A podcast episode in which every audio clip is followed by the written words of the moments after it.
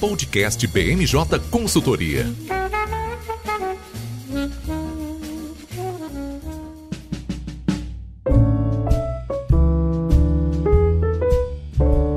Olá pessoal, está começando agora mais uma edição do BMJ Podcast. Eu sou o Lucas Fernandes e, como sempre, nós trouxemos um time de especialistas para conversar aqui comigo hoje. Vão participar de, dessa edição a nossa consultora Gabriela Rosa. Tudo bem, Gabi? Oi, Lucas, tudo bom? Também aqui com a gente o nosso consultor Nicolas Borges. Tudo bem, Nicolas? Oi, Lucas. Oi, pessoal. Tudo bem com vocês? E fechando o time de hoje, o nosso consultor Vinícius Teixeira. Tudo bem, Vini? Oi, Lucas. Tudo certo? Bom, a pauta de hoje está bem recheada. A gente vai começar falando sobre um assunto que também estava aqui com a gente no último episódio, que é a crise hídrica. Dessa vez o governo lançou uma MP com algumas diretrizes para o enfrentamento dessa nova crise hídrica. Além disso, o ministro de Minas e Energia, Bento Albuquerque, falou fez um pronunciamento né, em cadeia de rádio e TV para falar aí sobre algumas é, das novas é, diretrizes do governo sobre isso. A gente vai debater sobre a possibilidade de racionamento, uma estratégia do governo de tentar negociar com as empresas aí sobre a diminuição do consumo de energia, um assunto que está movimentando bastante as atenções do Palácio do Planalto. A gente também fala, finalmente, sobre a apresentação da segunda fase da reforma tributária. Isso estava sendo mais esperado do que a Copa América. Finalmente, o Paulo Guedes acabou enviando a sua segunda é, fase, né, a, segundo, a segunda leva de propostas para o Congresso Nacional. Com isso, é, também foi destravado aí a designação de relatores. O Lira finalmente confirmou quem são os dois deputados que vão estar na relatoria dessa primeira e segunda fase e a gente já começa aí a ver algumas discussões sobre o regime de urgência da reforma tributária. E a gente fecha o episódio de hoje com um assunto onipresente na política nacional, que é a CPI da pandemia. Depois do escândalo da Covaxin, novas denúncias foram apresentadas sobre supostos casos de tentativas de propina vindas do Ministério da Saúde e além disso, o Bolsonaro teve se tornou alvo nessa semana de um super pedido de impeachment protocolado por figuras antagônicas da cena nacional, né? A gente viu aí Glaze Hoffman dividindo o microfone com Joyce Hasselman e Kim Kataguiri, né? Quem diria que isso ia acontecer? Só pra gente alinhar, esse episódio está sendo gravado no dia 1 de julho, ele vai ao ar no dia 2 em todas as plataformas de streaming. Bom, Vini, sem mais delongas, vou te chamar aqui para a nossa conversa. É, como eu disse, o governo é, apresentou uma medida provisória sobre a crise hídrica no Brasil. Né? Esse assunto já estava tirando aí o sono de uma série de setores. A gente já vê o Palácio do Planalto há algum tempo se organizando para responder a essa nova crise. Queria que você comentasse um pouco sobre é, essas movimentações dessa semana. Exatamente, Lucas. É, essa medida provisória é a MP 1055, né, que institui a Câmara de Regras Excepcionais para a Gestão Hidroenergética, a CREG. E uma coisa que vale destacar é que, como você bem disse, ela não pegou ninguém de surpresa. Né? O governo já estava anunciando isso desde algumas semanas, que estava estudando como criar uma Câmara para gerir excepcionalmente essa crise, inclusive confirmando isso numa nota publicada recentemente, sendo uma confirmação, então, oficial. A CREG tem a função de definir as diretrizes excepcionais é, que passam a ser obrigatórias para a gestão da crise. É, o governo já vinha anunciando como fortalecimento de um processo decisório, de forma a trazer uma agilidade para a gestão da crise hídrica e da crise energética. É, o governo bate bastante na tecla de que a CREG ela não vai interferir na competência de nenhum órgão que cuida da, dessa múltipla gestão da água, o que é mais ou menos verdade, né? Porque a, a CREG, ela, como eu disse, ela tem essa função de definir as diretrizes, mas aqui cabe pontuar que essas diretrizes elas passam a ser obrigatórias, inclusive uma das competências da CREG é definir, inclusive, os prazos que os órgãos vão ter para implementar essas ações. Então, por exemplo, de fato, a CREG não vai assumir funções da ANA, como de redução de despacho, redução do mínimo dos, dos reservatórios, mas ela pode obrigar a ANA a fazer isso, inclusive dar um prazo. Então, é, é uma medida, sim, que visa trazer uma maior agilidade mesmo para esse processo e que já, vem, já vinha sendo esperada. Até trazendo um paralelo também, a Câmara de Gestão da Crise, ela também foi criada em 2001, quando nós tivemos que lidar com o que inclusive gerou os apagões né? Entre 2001 e 2002. Mas aqui tem algumas diferenças que vale pontuar entre a Câmara de 2001 e a atual CREG, que inclusive tem algumas diferenças também das primeiras minutas da CREG, que até vinha com o nome de CARE nos primeiros textos que o governo pretendia criar, que aqui é principalmente sobre o racionamento de energia. Nas primeiras minutas dessa dessa Câmara de Gestão de Crise agora, o governo é, trazia dentre as competências da Câmara a possibilidade da redução compulsória de energia, ou seja, criar ali um racionamento, o que acabou sendo suprimido na versão final, é, até para ser condizente com aquilo que o Ministério vem falando também, de que o governo sequer estuda a possibilidade de um racionamento de energia, numa tentativa também de é, acalmar os ânimos. Bom, Vini, e você estava falando aí sobre a crise de 2001, né? Acho que isso mostra um pouco de por que, que o governo está tão preocupado, né? E inclusive a gente viu aí um pronunciamento é, feito pelo ministro, né? Algo que dá para a gente contar nos dedos quantas vezes o governo Bolsonaro levou um ministro a fazer esse tipo de ação. Né? Então já mostra é, que, de fato, essa não é uma questão trivial e está sendo encarada pelo governo como um divisor de águas. Se a gente recuperar um pouco do que aconteceu em 2001, a gente também estava é, próximo de um período eleitoral, assim como a gente está é, nesse é, agora em 2021, né, 20 anos depois. Então,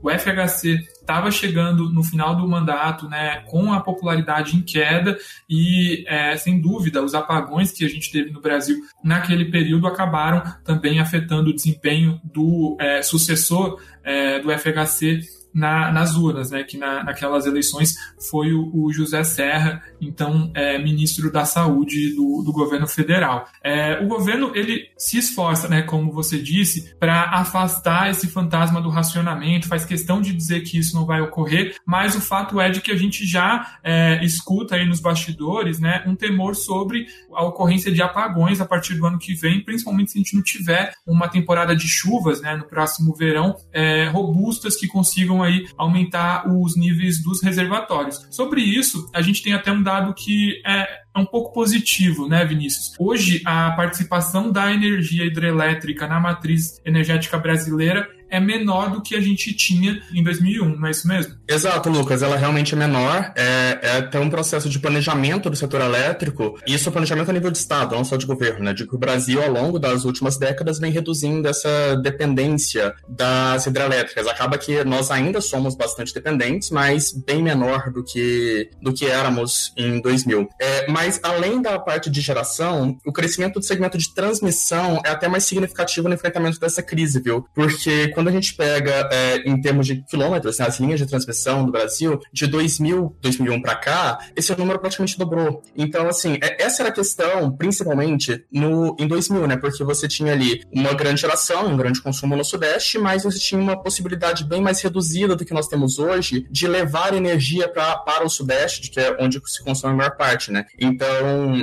claro, os maiores reservatórios ainda hoje estão ali no Sudeste, isso é, sem dúvida, em termos de geração, ainda é uma, ainda um, uma região muito participativa, mas é, com esse fortalecimento das linhas de transmissão, isso dá mais possibilidades para o governo, tanto na parte de importação de energia elétrica, especialmente da Argentina, é, e também de geração térmica em outros lugares e fazer com que essa energia consiga abastecer todo o país. Bom, Vini, e, e como você disse, né, a gente já vem fazendo a eleição de casa, mas com certeza ainda tem bastante bastante coisa para ser feita, né? Eu queria que você falasse um pouquinho agora sobre é, um pouco do que a gente pode esperar para os próximos anos. Eu digo isso especialmente porque a gente vê que essa questão de preocupação com, com apagões, ela não é algo só que ocorre aqui no Brasil, né? Sobretudo nessa semana é, de altas temperaturas lá no Canadá e, e no noroeste dos Estados Unidos, a gente já viu a agência de energia canadense alertando sobre os riscos de apagões, né? Por conta daí da, da demanda é, maior do consumidor doméstico. Né? O que, que a gente pode esperar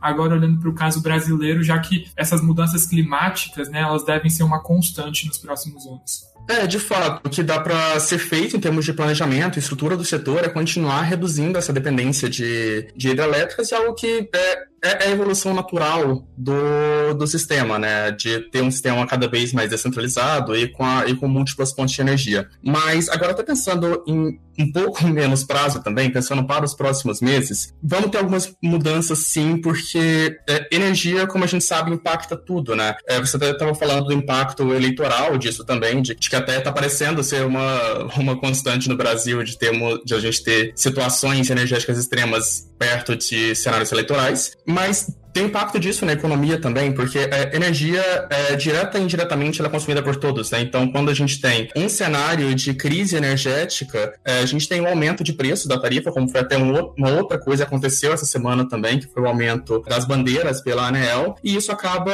aumentando a inflação, que também tem um peso político disso. É, até pensando setorialmente também, o agronegócio vai ter alguns impactos, porque, como eu estava falando, a gente, quando a gente fala em crise hídrica, a gente fala nos múltiplos usos da água. E uma coisa que o governo tem deixado claro desde o princípio é que o foco é a geração de energia, até pelo impacto eleitoral que teria um apagão hoje no Brasil, e como a gente mencionou também, estamos numa situação mais confortável do que estávamos no, no começo dos anos 2000 2001. Mas isso traz alguns impactos ao privilegiar o setor de energia. Por exemplo, exemplo, quando o governo decide por flexibilizar a operação de hidrelétricas ali na bacia do Rio Paraná, isso tem impacto na hidrovia. E a hidrovia Tietê-Paraná, ela já estava se tornando, ela já era um, ela gera um fluxo importante para o negócio no escoamento de grãos. Inclusive, isso traz é, outros impactos, um outro gargalo que o Brasil vem é, avançando, de que é a uso de diversos modais de transporte. E uma coisa que o agronegócio sabe é que a hidrovia vai ser paralisada em algum momento, inclusive agora tenta é, flexibilizar a redução do calado dos navios para usá-la por algum tempo mais. Mas isso, em algum momento, ela vai ter que ser paralisada e esse escoamento vai se dar por outros meios de transporte, como rodoviário ou ferroviário. Então, é, como a gente já estava falando desde o começo, é, energia é, vai ter impacto tanto quando a gente pensa na indústria, quando a gente pensa no consumo doméstico, quando a gente pensa no agronegócio, agronegócio, inclusive, nas eleições. É, uma outra coisa que, falando agora de indústria, que a gente não comentou, nessa mesma fala que o ministro Bento fez na segunda-feira, ele até trouxe um ponto interessante de que é, o governo está trabalhando juntamente com a indústria no programa de redução voluntária de, do consumo de energia. Isso é bem diferente e bem positivo, né, quando a gente compara com o que foi feito logo no, no, no apagão dos anos 2000, 2001, de você teve racionamentos compulsórios. Aqui o governo faz é elaborar medidas para se discutir, implementar juntamente com a indústria de uma coisa voluntária. É, ter alguma bonificação juntamente com a indústria intensiva em energia, algum incentivo para que ela reduza o seu consumo de energia para amenizar essa situação. E aqui a gente acaba entrando num dilema que igualmente impacta nas eleições do, do ano que vem, é de que se nós não tivéssemos em uma crise energética agora, certamente a gente já está falando da recuperação econômica pós-pandemia. E a gente sabe que não tem como ter recuperação econômica sem energia. Então esse é um dilema que o governo enfrenta, de que até que ponto é, é vantajoso que a indústria siga em plena atividade para, enfim, retomar é, a taxa de emprego, para, enfim, retomar é, outros índices econômicos, mas tendo a contrapartida de que isso consome energia, nós estamos em um momento crítico. Esse ponto é fundamental, né, Vinícius? É, é, é, muito interessante como a gente consegue ver, assim, ao longo da sua fala, bem claramente, os impactos que, que a gente vai ter por conta dessa crise hídrica, né? E não são poucos. A gente costuma, é, muitas vezes, tentar equacionar, né, identificar quais que vão ser os grandes é, drivers, né, da, da, próxima eleição, e sem sombra de dúvida dá para a gente é, listar pelo menos três, né? Que o primeiro vai ser a avaliação da população de como o governo lidou com a pandemia, o segundo é a retomada da economia e o terceiro pode ser considerado aí essa crise hídrica, né? Você mencionou é, sobre a paralisação que a gente pode ter nos modais hidroviários, né? E vale é, a gente recuperar o quanto que a gente gastou é, de tempo precioso no Congresso, né, ao longo dos, último dos últimos anos, discutindo sobre o PL da cabotagem, que visa aí tirar um pouco da dependência que o Brasil tem do modal rodoviário, né? E o quanto isso foi usado como bandeira, né, de que o Brasil estava avançando e de que a indústria podia confiar no Brasil para investir mais no país. É, a gente fala agora também sobre essa questão da redução voluntária de energia pelas empresas. Você traçou isso muito bem ao longo da sua fala, né? mas eu queria frisar. A gente está passando por um momento em que toda semana que a gente abre o Boletim Focus, a gente vê o, a perspectiva do PIB crescendo, mas a gente ainda não consegue ter tanto otimismo com a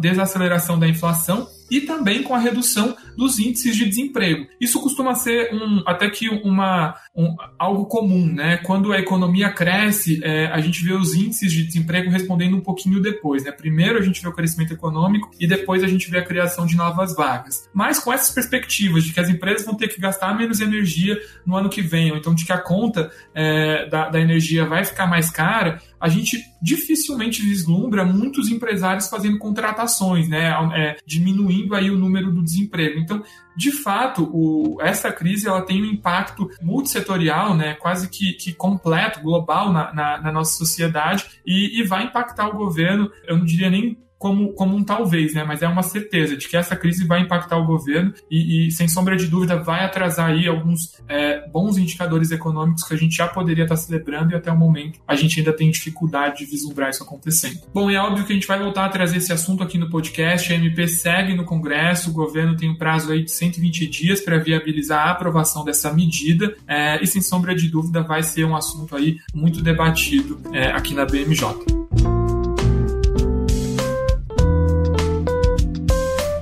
Bom, avançando na pauta, continuando no Congresso, a gente vai falar agora sobre uma notícia que também era mais esperada do que, do que a SMP é, da crise hídrica. A gente vai falar agora sobre a reforma tributária. Gabi, a gente já perdeu as vezes, né, de quantos, quantas promessas o Paulo Guedes já fez sobre a apresentação dessa segunda fase. Finalmente ela aconteceu na última sexta-feira, não é mesmo? Exatamente, ela aconteceu depois de uma expectativa muito alta, já teve é, pronunciamento dizendo que não ia ser entregue, já teve pronunciamento dizendo que ia ser sim dentro do próprio governo a narrativa ela teve suas reviravoltas, mas efetivamente o que foi entregue foi um texto relativamente alinhado com o que a gente já esperava, né? O que já tinha sido anunciado lá em 2019 pelo Paulo Guedes. Então, antes mesmo da pandemia, a gente já estava com um desenho do que, que seria esse texto, né? Bom, Gabi, e agora a gente vê né, o governo apresentando esse novo texto sobre o imposto de renda de pessoa física, jurídica e também sobre tributação de dividendos. É uma etapa muito importante, né, mas ela não era tão esperada quanto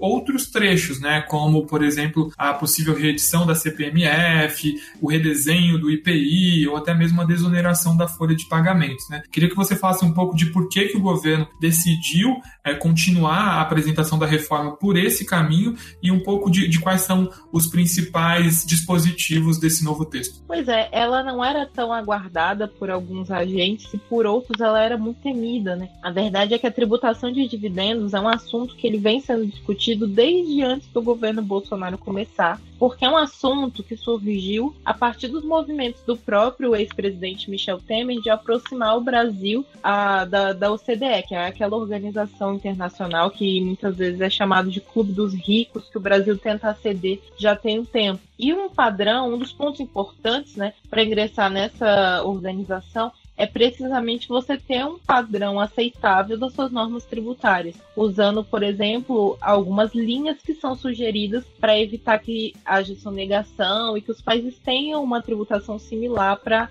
não ter nenhum país muito diferente onde o capital possa se exilar, digamos assim, do pagamento de imposto. E aí um dos pontos mais importantes era que o Brasil é um dos poucos países que não tributa os dividendos. Então, quando a gente faz a distribuição de resultados e com sócios, essa taxação ela não acontece. Essa escolha de política tributária feita pelo Brasil é, de não taxar os dividendos tem um foco bem específico, que é fomentar o investimento, é fomentar que tenha estímulo para que as pessoas sejam sócias, que elas tenham é, participação de capital nas empresas. E a decisão de trazer esse ponto nessa, nesse momento da reforma tributária é para aproveitar esse consenso narrativo que tem sido construído desde o governo Temer até hoje, que a, a OCDE espera que o Brasil faça isso, a mídia criou essa, essa imagem né, de que o Brasil é um país atrasado por não taxar dividendos a oposição do governo, os partidos mais à esquerda, têm um discurso de exigir essa taxação de dividendos. Até no ano passado, isso voltou à pauta, avançou com uma negociação que foi acontecendo com o ex-presidente da Câmara, Rodrigo Maia, e o antigo relator Aguinaldo Ribeiro, e a oposição, para garantir a reforma tributária, a moeda de troca era, entre outras coisas, a taxação de dividendos.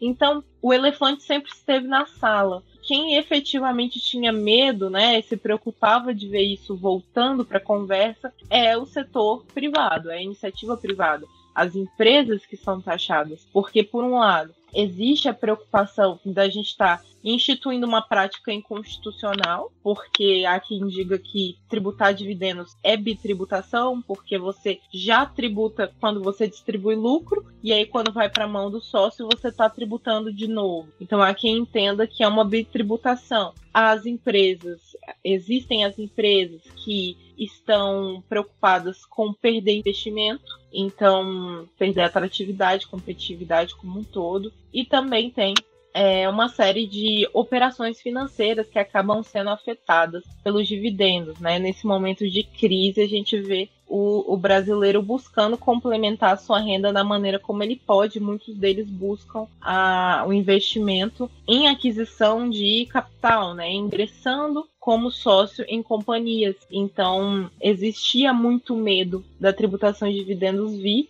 mas ao mesmo tempo existia um discurso prévio, então não veio do nada, mas não vem também tão bem recebido como poderia. Basta a gente ver, né, Gabi, os números recordes de brasileiros entrando na bolsa, né, ano após ano. De fato, a gente vê aí é, várias casas de investimento crescendo bastante também. Agora, um ponto interessante que a gente sempre ouvia sobre essa tributação do dividendo é de que ela seria é, compensada com a diminuição do IRPJ, né, Imposto de Renda das Pessoas Jurídicas. O governo de fato diminuiu a alíquota, mas não na mesma proporção que começou a taxar os dividendos, né, que ficou na ordem aí de 20%. Como é que você avalia essa questão? Perfeito, Lucas. Esse ponto que você levantou foi até uma crítica que a gente tem ouvido agora que essa proposta foi entregue que existia uma expectativa realmente de que dificilmente ia ser igual, mas que ia tentar, pelo menos, que, que uma tributação fosse equalizada na outra, para a gente não ter um ganho arrecadatório para o governo nesse momento que a gente está passando por uma tentativa de reestruturação econômica. Então, o IRPJ, a redução foi de 5%, né, 2,5% por ano, chegando em 2023 no valor de 10% enquanto os dividendos a gente sai de zero, né? Que era isento, para 20%. Então é um aumento bem maior, né? Se a gente for observar, pelo menos nominalmente falando, é um aumento bem significativo. Isso gerou uma, uma reação negativa, não só porque a redução foi baixa, mas porque alguns resquícios do passado não foram corrigidos nessa proposta. Porque uma decisão que no passado foi importante foi criar o adicional de 10% no imposto de renda, pessoa jurídica, é justamente para garantir que o governo não tivesse perda de arrecadação pela isenção dos dividendos. Só que agora com a proposta, se você acaba com a isenção, é natural você pensar que o adicional vai cair também. Mas isso não aconteceu, o adicional permanece intacto. Outra coisa que tinha sido dita como um aceno para a iniciativa privada é que a CSLL, que é a contribuição sobre o lucro líquido, ia ser fundida ao IRPJ e aí a gente ia ter um tributo a menos aí, que mesmo que se não se revertesse em carga, ia se reverter em simplificação do sistema, o que não aconteceu também. A gente não vê alterações da CSLL nessa proposta. Então, tiveram vários elementos que decepcionaram aí no ponto de vista da pessoa jurídica. Pontos positivos aqui, só para não dizer que eu só falei coisas negativas, a proposta ela muda o timing de apuração do, do imposto de renda. Então, a gente tinha uma apuração anual e agora a gente passa a ter uma apuração trimestral. E isso tem um ponto especialmente importante aqui, que é o prejuízo fiscal, que é uma espécie de. é, um valor que você utiliza para abater o, o seu gasto, né, o seu custo de imposto de renda. Aí as empresas antigamente tinham, né, a lei válida hoje, elas têm um limite de 30% do prejuízo delas para bater naquilo que elas devem de imposto de renda pessoa jurídica. Na proposta, esse limite cai por terra. Então as empresas vão poder utilizar aquilo que elas declararam como prejuízo para fins do imposto devido no futuro. Então esse é um ponto positivo que gerava muito debate judicial e agora cai. Bom, Gabi, e um ponto também que o governo trouxe nessa reforma foi diminuir, na verdade, aumentar né, a renda isenta do, do imposto de renda da pessoa física, né, o que também pode ser considerado um aceno do, do governo para as famílias de classe média, né? Você estaria aumentando o universo de pessoas que é, atualmente são isentas do imposto de renda. Então, queria casar junto com essa questão uma outra pergunta para você, né? Muito se dizia que a tributação de dividendos seria ali talvez o grande ponto de inflexão da reforma, porque conseguiria também o apoio dos partidos de esquerda e aí seria mais fácil a gente conseguir formar uma maioria para votar essa medida. Tendo em vista de que é, essa proposta desagradou aí alguns setores importantes, como é que você avalia isso? De fato, dá para a gente pensar que essa segunda fase vai ter uma tramitação mais tranquila do que outros pontos da reforma? Bom, respondendo a primeira parte da sua pergunta, de fato, né, a proposta ela veio para dar uma modernizada no imposto de renda como um todo, então afetou tanto a pessoa física como a jurídica. E essa ampliação da faixa de isenção era uma proposta de campanha, né? Na época da campanha eleitoral, o presidente até foi, alguns dizem ousado, outros dizem inocente, é, em falar em aumentar a faixa de isenção para 5 mil reais. É, de fato, isso não ia acontecer e não aconteceu. A proposta não foi nesse sentido, foi 2.500. E aí a gente tem realmente uma ampliação sutil, mas afeta aí uma, um percentual bom da população brasileira. E é uma cena eleitoral, a gente está se aproximando das eleições e não deixa de ser um público que deve ser disputado, né? É um público que pode tanto do ponto de vista da classe média baixa,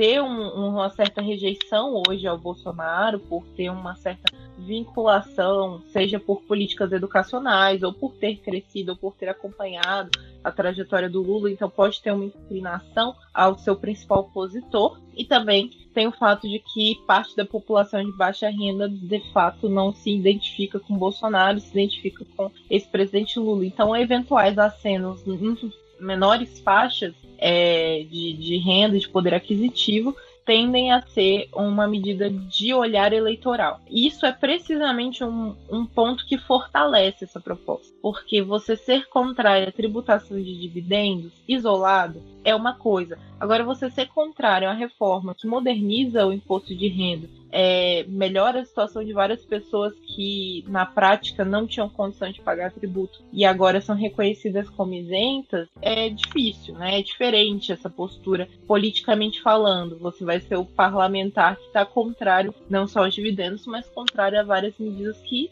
melhoram a vida da população, colocando assim, de uma maneira simplificada. Então é difícil a gente ver uma rejeição às claras da proposta, né, pelo menos mencionando ela como proposta, e sim as pessoas vão dar nome aos bois, vão falar, sou contra o percentual de dividendos, não a proposta. Então, a gente volta ao drama de sempre. A favor da reforma todo mundo é, as pessoas não sabem é como. Bom, Gabi, se a gente deve ter aí uma massa crítica, né, no mínimo, é, no, no máximo velada, né, ou, ou, ou, tentando buscar alguma narrativa que não crie tanta interferência para o seu eleitorado, dá para a gente aferir que não vai ser tão difícil. Mas provavelmente também não vai ser tão fácil quanto o presidente da Câmara vem alardeando por aí, né? Enquanto a gente estava conversando, o, o Lira acabou de tuitar. Disse que tem condições dos dois projetos de lei da reforma tributária serem aprovadas nos próximos 15 dias. Lembrando que a gente está gravando no dia 1 de julho, é, os próximos 15 dias são uma janela importante porque são os últimos 15 dias antes do recesso do meio do ano, né? Ou seja, o Lira está dizendo que tem condições de aprovar a reforma tributária antes dos deputados entrarem de férias. Mas ele já coloca também um porém no próprio tweet que ele fez, né? Ele disse que precisa instalar a CMO para garantir a aprovação da LDO também nos próximos 15 dias. Né? Vale destacar que a aprovação da LDO, a Lei de Diretrizes Orçamentárias, é o, pré-requisito para que o Congresso possa entrar em recesso. E aí, Gabi, como é que você vê esse otimismo, no mínimo exagerado, do Arthur Lira em relação à reforma? Bom, Lucas, é aquela coisa, né? A gente, enquanto pessoa física, que a gente sabe como é difícil fazer dois grandes projetos ao mesmo tempo. Então, se a gente se envolve com um grande projeto no trabalho, na nossa vida acadêmica vai ser muito difícil tocar ao mesmo tempo. Da mesma forma, a Câmara e o histórico não me deixa mentir. Quando a gente tem uma grande mudança, uma grande reforma acontecendo, dificilmente ela vai avançar se a gente tiver um grande marco acontecendo ao mesmo tempo. Então, se o orçamento, que é um elemento, inclusive, é, que atrapalha, né, que é, que é impeditivo na prática de se tirar um recesso parlamentar como um obstáculo, é, certamente ele vai ter prioridade face à reforma tributária, já que a gente está há mais de 30 anos tentando. Então, se a gente esperou 30, a gente pode esperar em uma semana, duas semanas, três semanas, o que for. Então, a tendência é que a reforma tributária leve a pior nessa concorrência. Agora, sobre a possibilidade de aprovar, independente do orçamento, a reforma ainda nesse semestre, uma dificuldade que o Lira vai enfrentar é o fato de que não há consenso sobre aquele texto, né? A gente demorou dois anos para chegar a um consenso de que um IVA é um tipo de tributo que vale a pena perseguir. Agora a gente está num momento muito mais complexo de chegar num consenso, que é uma proposta que vai ser feita por meio de um projeto de lei. E por ser um projeto de lei, a gente não está falando só de como vai ser a estrutura do sistema tributário. A gente está falando de quantos por cento eu vou cobrar do contribuinte. E nessa conversa, a diferença entre 9% e 10% já é muito grande para os cofres públicos e para quem paga. Já tem parlamentares que estão falando de apresentar uma contraproposta, né? Alguns parlamentares que estavam envolvidos na discussão da reforma tributária antes dessas últimas mudanças, por exemplo, o deputado Alexis Fontaine, do Partido Novo, ou também alguns par parlamentares do Cidadania, como Alex Manente, eles falam em apresentar um texto alternativo é, no âmbito da proposta, e esse texto teria uma redação diferente, percentuais bem menores, e isso é uma articulação que está acontecendo entre as lideranças do Cidadania e do PSDB na Câmara. E essas lideranças, vale lembrar, elas não são da oposição isoladas, né? Não são um grupo isolado que não tem sua relevância. Pelo contrário, o PSDB é precisamente o partido do deputado Celso Sabino, que foi designado relator do, do PL que a gente está discutindo de tributação de dividendos. Então, não vem do nada essa conversa não vai ser trivial, 15 dias é difícil você aprovar uma coisa sem conversar.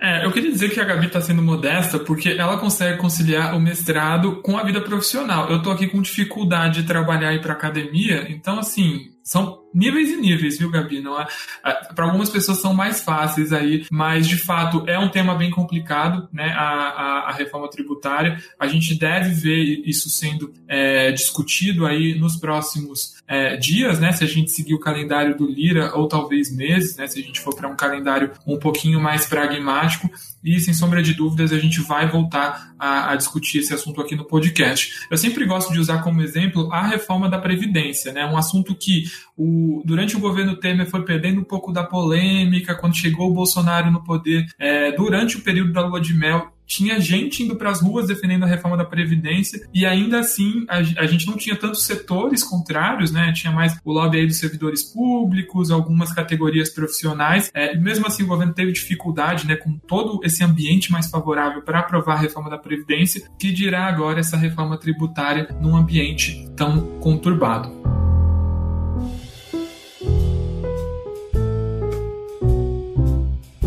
Bom, já queria aproveitar para chamar o Nicolas aqui com o nosso terceiro assunto, porque essa corrida que o Lira está fazendo para tentar é, instalar a CMO e garantir que a LDO seja aprovada tem tudo a ver com a CPI, né? Como eu disse, a aprovação da LDO é pré-requisito para que o Congresso consiga entrar em recesso e não apenas o recesso informal, né? Que é popularmente conhecido como recesso branco aqui em Brasília. E um dos objetivos para o governo ter interesse que o, que o, que o, que o Congresso entre em recesso recesso é justamente para a gente não ter a CPI é, da pandemia em funcionamento é, na, na, segunda quinzena de julho. Nicolas, o governo está interessado porque a cada semana a gente vê novas denúncias surgindo né, no âmbito dessa CPI. Com certeza, Lucas. Nas últimas semanas a gente viu que a CPI estava entrando meio que um clima morno, né? Tentando aí direcionar alguns debates para investigar o repasse dos fundos federais para os estados e municípios, que tinha sido pontuado aí como uma das grandes vitórias da base governista dentro da CPI. Só que nos últimos dias a gente viu é, uma série de crises aí vazando para dentro do governo, envolvendo a gestão, a logística das vacinas para a Covid-19, o que colocou o governo federal em uma posição muito mais delicada nesses últimos dias. E claro, né, é, já existia um interesse aí da de segmentos da, da, oposição, mas também da base independente é, dentro da CPI da pandemia em prorrogar os trabalhos da comissão, mas também é, meio que alguns esforços para que a CPI continuasse é, com suas atividades ao longo do recesso parlamentar. Né? Então, essa tática do Lira mostra, de fato, um alinhamento que o presidente da Câmara tem com o governo federal. Recentemente, ele já tem feito algumas críticas e ironias sobre o trabalho da CPI. É, hoje, por exemplo, nos últimos dias, por exemplo, quando ele falou sobre a questão do super pedido de impeachment, ele até sinalizou que era um desdobramento do que estava acontecendo dentro da CPI, que era um órgão que estava agindo aí de uma maneira muito imparcial. Uma clara ironia aí sobre como a oposição e alguns segmentos da bancada independente estão atuando aí ao longo das atividades da CPI. Então, existe esse certo alinhamento dos interesses entre a presidência da Câmara né, e a gente consegue detalhar através desses posicionamentos e falas do Arthur Lira em relação ao super pedido de impeachment, que a gente vai falar daqui a pouco, mas também sobre como é, essas bancadas elas estão comandando as atividades da CPI da pandemia. O fato é, né, Nicolas, que a CPI acabou tendo um golpe de sorte, né? Como você disse, a gente vinha é, vendo o interesse público diminuindo na CPI e agora ela, ela encontra uma nova linha narrativa, né? É, enquanto nessa primeira fase a gente estava é, focado aí no negacionismo e, e na inação, né, na, ou, ou na é, suposta ação em prol da imunidade de rebanho, é, dois temas que eram muito mais difíceis de serem aproveitados eleitoralmente, né? É, todas as, as provas e, e, depoimentos que a gente tinha eram muito circunstanciais, nada muito declarado, né? A, a, as declarações eram sempre um pouco tangenciais, principalmente aquelas que foram feitas do ponto de vista oficial agora a gente tem uma, uma, linha narrativa que cola mais junto com a população, né? A gente está falando efetivamente de corrupção, que foi, inclusive, uma das pautas que levou o Bolsonaro até a presidência, né? Então, de fato, a gente vê aí essa mudança de, de linha narrativa. É, eu queria que você contasse um pouco para a gente como é que você está avaliando isso, sobretudo depois da denúncia feita pelo Dominguete, né, que é, não tem a ver com, com a denúncia do Luiz Miranda, mas que também dá corpo aí para essa linha da corrupção. Perfeito, Lucas. Então, nesses cenários, o que a gente conseguia perceber é que essa sensibilidade do discurso popular levava muito sobre, era muito impulsionado sobre esses casos de corrupção, né? Então existia essa pressão exatamente porque a população se sentia, de uma certa forma, sócio e economicamente afetados por essas crises que emergiam aí em contextos muito específicos da política brasileira. E além disso, como você muito bem mencionou, a gente teve esse caso da Covaxin, né, que é uma vacina produzida aí por uma empresa indiana, que foi o que tudo que os irmãos Miranda levaram para a CPI da pandemia, que foi aí o que estourou como uma bomba para o Palácio do Planalto, até porque o Miranda é, fazia parte aí da base política política do governo dentro da Câmara dos Deputados, era historicamente um dos aliados, não de primeira linha, mas um aliado histórico do presidente nas principais agendas econômicas e políticas. Né? Então, houve essa ruptura, é, é, foi algo que de fato incomodou muito o Palácio do Planalto. A gente viu que a bancada governista dentro da CPI eles atuaram de uma maneira muito mais incisiva em contra o discurso de Luiz Miranda. E dias depois, como se não fosse suficiente, a, a mídia brasileira solta essa questão de que é, um vendedor autônomo, né, que é o que hoje a gente sabe, um vendedor autônomo da empresa da VAT Medical Supply, ele estaria negociando juntamente com o ex-diretor de logística do Ministério da Saúde, Ricardo Dias, sobre uma quantidade de propina em relação à aquisição de 400 milhões de doses da vacina da AstraZeneca. Né? Então,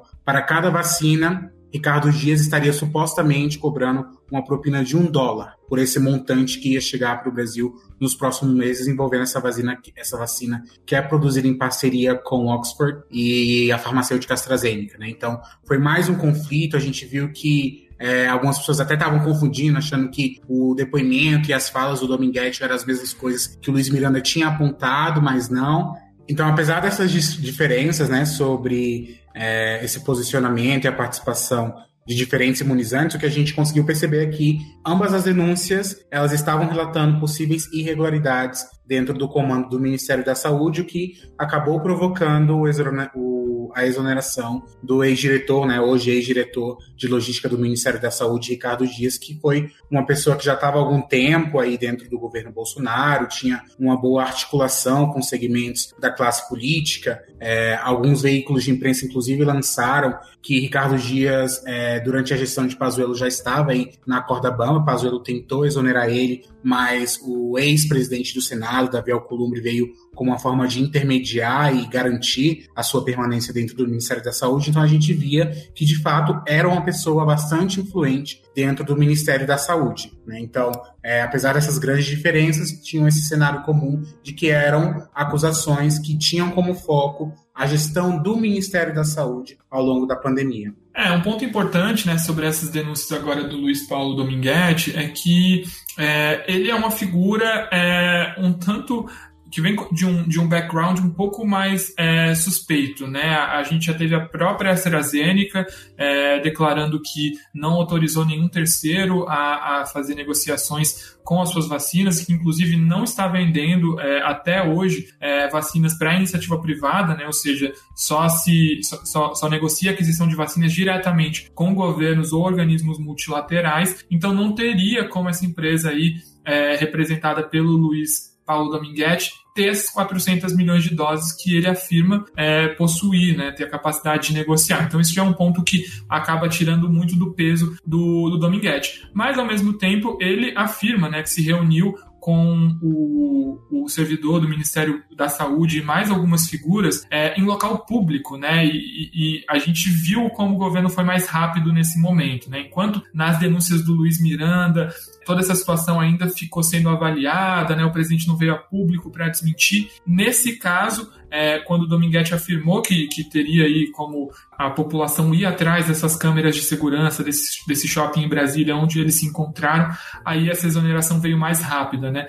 Fato é que essas novas denúncias colocam alguns grupos ali na, na, na, na mira da CPI. A gente tem o Pazuello, para quem supostamente o Bolsonaro teria incumbido a função de investigar as denúncias feitas pelos irmãos Miranda. O problema é que o Pazuello foi demitido um dia depois de ser informado pelo presidente, o que é, coloca em dúvidas essa versão. E a gente tem também alguns servidores militares né, envolvidos aí nesse caso da Davat, colocando também esse núcleo que o governo sempre propagandeou, né, que estava é, sendo incluído no seu governo para evitar escândalos de corrupção, né? Então é, a gente coloca aí o centrão e os militares na mira, né, Nicolas? O que acaba de alguma maneira dificultando que a gente veja uma pressão muito grande, sobretudo vindo da Câmara, né, para que se investigue a fundo, especialmente esse caso aí envolvendo o líder do governo, o, o Ricardo Barros, um parlamentar muito influente do, do PP.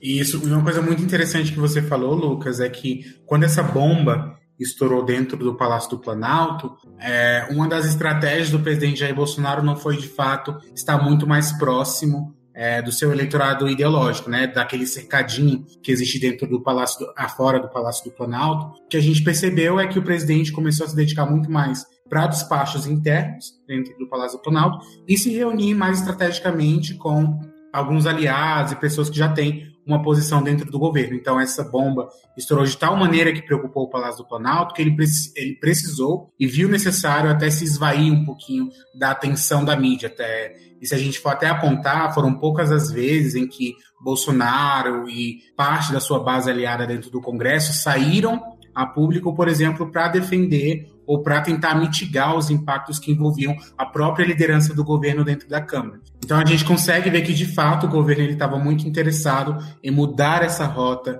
de estratégia sobre como tentar mitigar os impactos é, desses novos desdobramentos da CPI da pandemia. E com isso, a tendência que a gente espera para os próximos dias é que a oposição em alguns segmentos da bancada independente da CPI da pandemia tentem sangrar ainda mais o governo com esses novos depoimentos que irão acontecer a partir da próxima semana. É necessário a gente relembrar que a CPI vai ouvir pela segunda vez o deputado Luiz Miranda, mas também acho que o que vai chamar muito a atenção é, da população e também da mídia é o depoimento do líder do governo na Câmara, o deputado Ricardo Barros, né, que foi o que também estava bem no olho do, do, furacão aí em algumas denúncias e o, e o que pode conseguir desestabilizar ainda mais o governo federal aí na comissão da pandemia. Sem contar, né, Nicolas, que a gente vê circulando aí nos bastidores esse suposto áudio que os irmãos Miranda teriam gravado com o Bolsonaro, né, onde ele afirmaria que é, essas denúncias aí relativas à Covaxin eram coisa do Ricardo Barros, né? Vamos ver se de fato isso aconteceu. Um, um, ponto interessante que a gente viu hoje na CPI da pandemia é que o senador Flávio Bolsonaro, que nem sempre participa, né? A gente tem que destacar isso. Dessa vez estava presente na fala do Dominguete e quando ele usou o seu tempo de fala, ele disse que o pai dele não estava se pronunciando sobre o caso da Covaxin só para não dar visibilidade para esse tema, mas que na verdade o Palácio do Planalto não está muito preocupado com isso, né? O que parece aí uma, uma, uma desculpa um pouquinho esfarrapada, né? Mas é, queria, Nicolas, que você falasse rapidamente, só para a gente fechar o episódio de hoje, sobre o super pedido de impeachment que foi protocolado no dia 30 de junho, vulgo meu aniversário, né? Comenta aí pra gente. Você, quando a gente fez o, o, o Brasil Outlook de 2019, né? Pensando como é que seria o governo Bolsonaro, você alguma vez imaginou que a gente teria Glaze Hoffman, Joyce Hasselman e Kim Kataguiri dividindo o mesmo palanque? Exatamente, Lucas. Eu acho que essa foi uma das coisas mais engraçadas que aconteceu nesses últimos tempos, né? Ah, porque até a transmissão que estava acontecendo da oposição, ela era transmitida pelo canal do PT. Né? Então, quando o Kim Kataguiri e a Joyce Hausman começaram a falar, né, a defender essa questão do super pedido de impeachment, a oposição cortava totalmente a fala deles e mais, né, continuava falando o porquê que eles estavam apresentando e de fato esse super pedido de impeachment já era uma agenda antiga da oposição, né? O que eles simplesmente fizeram foi juntar todos os mais de 120 pedidos que a oposição já havia protocolado para levar para frente essa questão do impedimento do presidente Jair Bolsonaro e eles quiseram documentar tudo é, em um único protocolo. Né? Então, eles reuniram esses pedidos, eles apresentaram, e com certeza eles foram muito impulsionados por esses novos desdobramentos da CPI da pandemia, que envolvem aí essa gestão de crise do governo Bolsonaro ao longo da logística dos imunizantes para a Covid-19. Foi o palco perfeito para a oposição tentar captar ainda mais as críticas do governo e essa pressão que o Palácio do Planalto ele está submerso nos últimos dias. Então acho que essa foi a grande novidade, né? A grande novidade não foi o fato do super pedido de impeachment em si, porque já era uma agenda histórica da oposição, mas foi o fato de que algumas lideranças da direita, aí, por exemplo, o Kim Kataguiri, que foi uma liderança aí ao longo do processo de impeachment da ex-presidente Dilma Rousseff em 2016, apoiar essa pauta, né? Porque existia uma certa resistência de alguns segmentos, porque essas pautas do impeachment, é, de alguns segmentos da oposição, estavam muito ligado a uma agenda propriamente dita da esquerda. Então, poderíamos considerar aí que essa, esse ajuste de visão poderia pressionar ainda mais a Câmara dos Deputados, que a gente viu que não vai ocorrer resultados concretos nos próximos dias, até porque o, o, o Lira já descartou qualquer possibilidade de analisar esse processo enquanto a CPI não terminar os seus trabalhos e concluir um veredito sobre o que está acontecendo ao longo da pandemia, mas também vai ser a grande agenda para que a oposição continue mobilizando o seu próprio eleitorado para as ruas, né? A tendência é de novas manifestações aí contra e a favor do governo, e essa pauta do impeachment deve perdurar até as eleições do próximo ano, já que, como essa pauta também não encontra consenso entre alguns segmentos da direita no Congresso Nacional, alguns partidos aí do centro e da direita ainda são muito resistentes sobre a possibilidade do impeachment, a tendência é de que seja um discurso aí de ofensivo utilizado pela oposição para tentar atacar, atacar e sangrar ainda mais o Palácio do Planalto envolvendo a pandemia do coronavírus. Exato, né? Acredito que a essa altura pouca gente espera que o, o, Lira decida nesse momento abrir o processo de impeachment, né? Vale lembrar que essa apresentação do super pedido de impeachment já estava agendada há algum tempo, antes mesmo do escândalo da Covaxin vir à tona. Inclusive, alguns atores defenderam que houvesse aí a, a postergação, né, de que essa apresentação ocorresse só depois é, para poder apurar melhor o escândalo da Covaxin e incluí-lo como aí a peça fundamental desse super pedido. Isso acabou não ocorrendo, mas é de fato mais um instrumento de mobilização. Né? A gente tem dito que a população tem ido às ruas né, contra o governo, algo até então inédito na pandemia, mas até o momento esses movimentos têm se restringido é, ao nicho das das esquerdas, né? A gente tem visto pouco é, poucos movimentos de direita ou de centro conseguindo levar as pessoas às ruas, né? É um, é um pouco do que esses segmentos esperam nesse momento. Vamos ver se o, o Kim Kataguiri continua com a mesma capacidade de mobilização que ele tinha na, nos tempos áureos da Lava Jato, né? Lá em 2016, quando ele liderou aí alguns movimentos é, a favor do impeachment da Dilma Rousseff. É, de qualquer maneira, é algo que a gente vai ficar acompanhando. O Bolsonaro é, de longe, o presidente na nossa história republicana que mais foi alvo de pedidos de impeachment, e a gente deve ver a oposição batendo nessa tecla até a hora que colar, ou então até chegar às eleições e, e esse debate ser levado aí para o ambiente mais plebiscitário possível, né, as urnas. Não, Lucas, eu só ia comentar que é sempre bom a gente lembrar, né, que é, no que está no legislativo, que está no âmbito do Congresso, a gente não tem perspectiva, né, de que nada disso vai avançar, mas a gente já viu ao longo desse ano que diversas medidas que não se resolvem no poder executivo e no poder legislativo são levadas para o Supremo, né? A gente tem um pedido de notícia crime apresentado pelo senador Randolfo Rodrigues de prevaricação, né, acusando o presidente de prevaricação, e nada impede, por exemplo, que os agentes busquem o poder judiciário para tentar agilizar essa apreciação do pedido de impeachment, como fizeram com a CPI, né? Então, é, a gente sempre está preparado aqui para uma reviravolta. Lembrando, né, Gabi, que na esfera judicial a única pessoa que pode abrir um, um, uma denúncia contra o presidente é o PGR e ele teve uma estratégia muito esperta, eu diria, em relação a essa notícia crime. Ele poderia muito bem ter recusado de pronto, mas ele pediu para se manifestar apenas depois da conclusão das investigações na CPI. Com isso, o Aras compra tempo, não briga com a classe política, já que ele precisa ser reconduzido para o cargo de PGR em setembro desse ano, né? E, e para ser reconduzido, além da indicação do Bolsonaro, ele precisa passar em sabatina no Senado. Então, ele fica aí com a bola na mão, é, esperando até o fim da CPI, né? Uma maneira de não desagradar os senadores e nem o, e manter o presidente na mão também, garantindo aí essa recondução por mais dois anos. Lembrando que depois disso, aí sim o, o Aras pode acabar mudando de postura, né? Hoje ele depende do, do Bolsonaro para ser indicado para um novo mandato na PGR, mas depois disso, se ele avaliar que o presidente não tem chances de se reeleger, ele pode passar a ser uma figura aí é, mais favorável a investigações contra o presidente, né? Vale a gente lembrar que o Aras não era uma figura bolsonarista dentro da PGR, né? Ele se converteu recentemente ao bolsonarismo para conseguir chegar nessa posição. É um excelente ponto que a Gabi trouxe aqui pra gente. E sem contar, Lucas, também que o Aras ainda sonha com a indicação para o Supremo Tribunal Federal, né? Então, talvez essa linha de conflito com o presidente Jair Bolsonaro poderia dificultar ainda mais essa ascensão. Perfeito. Certamente essa habilidade de que o Aras se mostrou aí é, em termos de articulação, é um dos motivos pelos quais existe uma tendência entre os senadores de preferir que seja o Augusto Aras o novo indicado do que o André Mendonça, que é quem o presidente anda acenando, né? Perfeito. Esse assunto deve estar nas nossas pautas aqui nas próximas semanas, já que o Marco Aurélio tem aí um pouco mais de 15 dias até ter a aposentadoria compulsória lá no Supremo Tribunal Federal. A gente já vê uma resistência muito grande da, da do nome do André Mendonça, né, atual AGU, que deve ser o, o pelo menos o preferido até o momento para ser indicado pelo presidente, mas aí como o, o Nicolas e a Gabriela trouxeram, a gente não descarta também a possibilidade do Augusto Aras, tem outros nomes também tentando se, se viabilizar, então tem muita água para rolar até lá, algo que vai definir bastante os rumos da política.